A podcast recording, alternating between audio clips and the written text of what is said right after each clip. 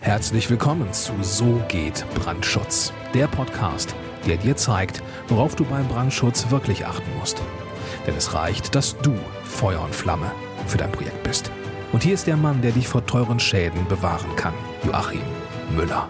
Willkommen zurück auf diesem Kanal. Ich bin Joachim Müller, Prüfsachverständiger für Brandschutz und Geschäftsführer der THB Brandschutz GmbH. Und in diesem Video geht es um fünf Gebäudeklassen und die werden in diesem Video schnell und verständlich erklärt. Ja, für was braucht man Gebäudeklassen? Gebäudeklassen sind im Baurecht sozusagen als Schwierigkeitsklassen zu verstehen, in die Gebäude eingestuft werden. Aus diesen Schwierigkeitsklassen ergeben sich dann ganz bestimmte Anforderungen, die an das Gebäude gestellt werden, sowohl was die Feuerwiderstandsdauer des Tragwerks anbelangt, als auch was das ganze baurechtliche Verfahren anbelangt.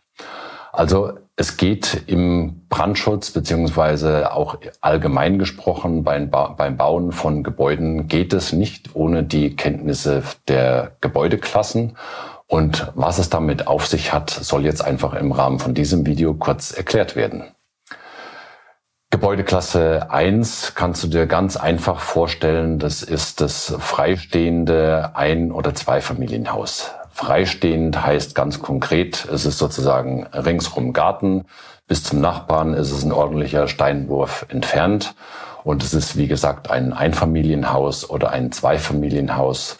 Also überschaubarer Schwierigkeitsgrad, geringste Schwierigkeitsgrad, den man sich aus baurechtlicher Sicht genau genommen vorstellen kann. Und das ist eben die Gebäudeklasse 1. Und wie du anhand von dieser Bezeichnung eben schon feststellen kannst, äh, die Bezeichnung der Gebäudeklassen richtet sich dann tatsächlich nach, äh, nach einer Ziffernfolge. Äh, und es gibt fünf Gebäudeklassen und die werden ganz einfach ausgesprochen mit Gebäudeklasse 1, Gebäudeklasse 2, 3, 4 und 5. Und mehr ist es dann tatsächlich auch nicht. Ja, nach der Gebäudeklasse 1 kommt selbstverständlich die Gebäudeklasse 2. Äh, das ist dann sozusagen eine Schwierigkeitsstufe höher. Ähm, bei der Gebäudeklasse 2, das kannst du dir vielleicht auch ganz einfach merken, nur als Beispiel, das ist das klassische Reihenhaus. Also es gibt Grundstücke und auf diesen Grundstücken stehen Gebäude und die Grundstücke und die Gebäude grenzen sozusagen direkt aneinander klassisches Reihenhaus und eben dieses Reihenhaus ist ein klassisches Beispiel für die Gebäudeklasse 2. Gebäudeklasse 3 kennst du auch natürlich äh, nicht bewusst, äh, aber rein von der Nutzung her kennst du es sicherlich.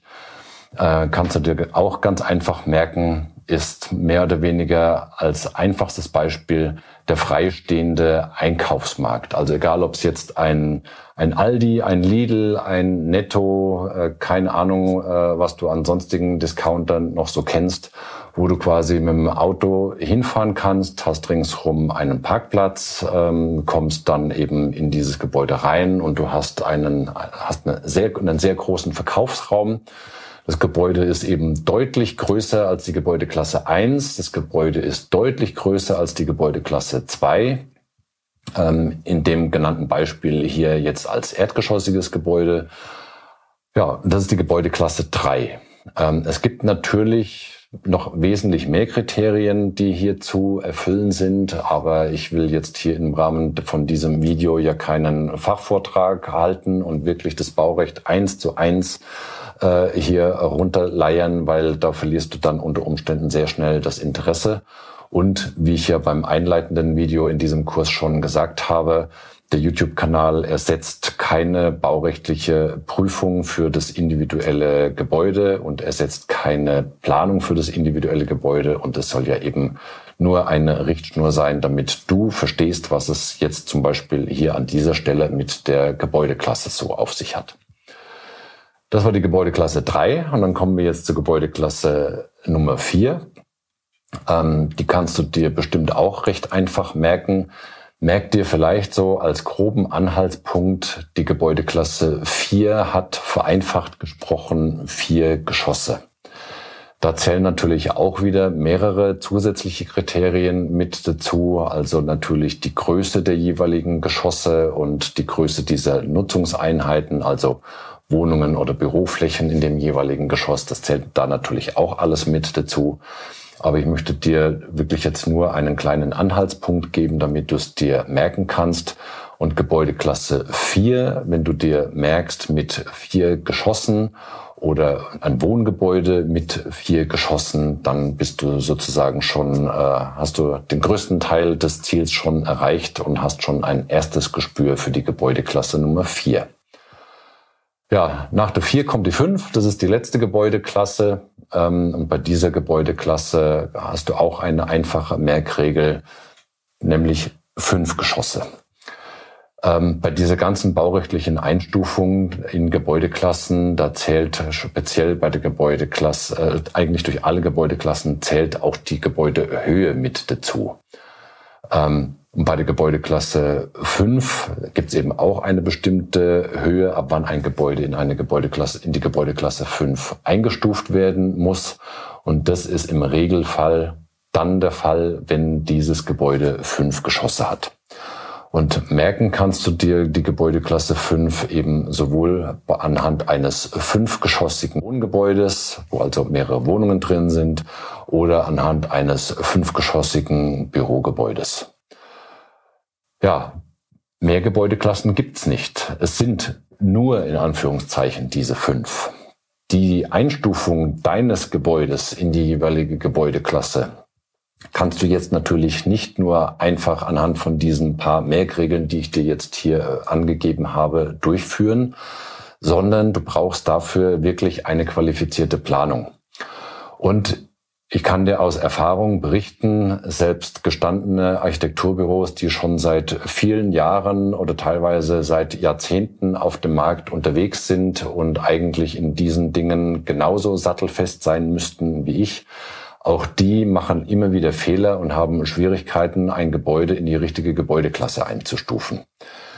Damit dir solche Fehler nicht passieren, habe ich jetzt einfach den Vorschlag, ähm, Du findest unten in der Videobeschreibung findest du unsere Kontaktdaten. Da kannst du also entweder mit der TUB Brandschutz GmbH, also meinem Planungsbüro, in Kontakt treten und dir von mir den Brandschutz für dein Gebäude planen lassen und von meinem Team. Alternativ, wenn dein Gebäude in Bayern steht, dann hast du die Möglichkeit, den Brandschutznachweis, den ein anderer Nachweisersteller für dein Gebäude erstellt hat, von mir prüfen zu lassen. Aktuell bin ich, wie gesagt, auf Bayern beschränkt. Das hat einfach zulassungstechnische Gründe. Wer weiß, was die Zukunft noch, noch so bringt. Aber tatsächlich ist es so, aktuell prüfe ich in Bayern. Und wenn dein Gebäude in Bayern steht und du den Brandschutznachweis von mir geprüft haben möchtest, dann findest du auch diese Kontaktdaten entweder unten in der Beschreibung oder solltest du die Audiospur äh, dieses Videos im Podcast gehört haben, dann findest du das Ganze dann natürlich entweder im Abspann, im akustischen zu dieser Podcast-Episode oder in den Show Notes. Ich freue mich, wenn du bei dem nächsten Video auch wieder mit dabei bist und wenn du natürlich auch diese, äh, diesen Kanal hier abonniert hast. Bis es soweit ist, herzliche Grüße, dein Prüfsachverständiger Joachim Müller. Vielen Dank, dass du auch dieses Mal mit dabei warst. Wenn dir gefallen hat, was du gehört hast, dann war das nur die Kostprobe. Wenn du wissen willst, ob und wie wir den Brandschutz für dein Gebäude optimieren können, dann besuche jetzt www.tub-brandschutz.com und trag dich ein für ein kostenloses Erstgespräch. Diesem 45-minütigen kostenlosen Beratungsgespräch wird eine Strategie für dich erstellt. Und zwar egal, ob du uns für die Planung des Brandschutzes für dein Gebäude brauchst oder ob du mich als Prüfsachverständigen für die Prüfung eines Brandschutznachweises haben willst. In unserem Gespräch lernst du die Chancen und Risiken für dein Projekt kennen und wir zeigen dir, wie du die Kontrolle über die Kosten für den Brandschutz und die Termine bekommst. Vergiss eine Sache bitte nicht. Je früher du uns in die Planung oder Prüfung des Brandschutzes für dein Gebäude einbindest, umso eher bekommst du über Folgendes die Gewissheit. Einen maßgeschneiderten Brandschutz für dein Gebäude, die Einhaltung der Termine und die Einhaltung der Kosten. Also gehe jetzt auf www.tub-brandschutz.com und trag dich ein für ein kostenloses Erstgespräch.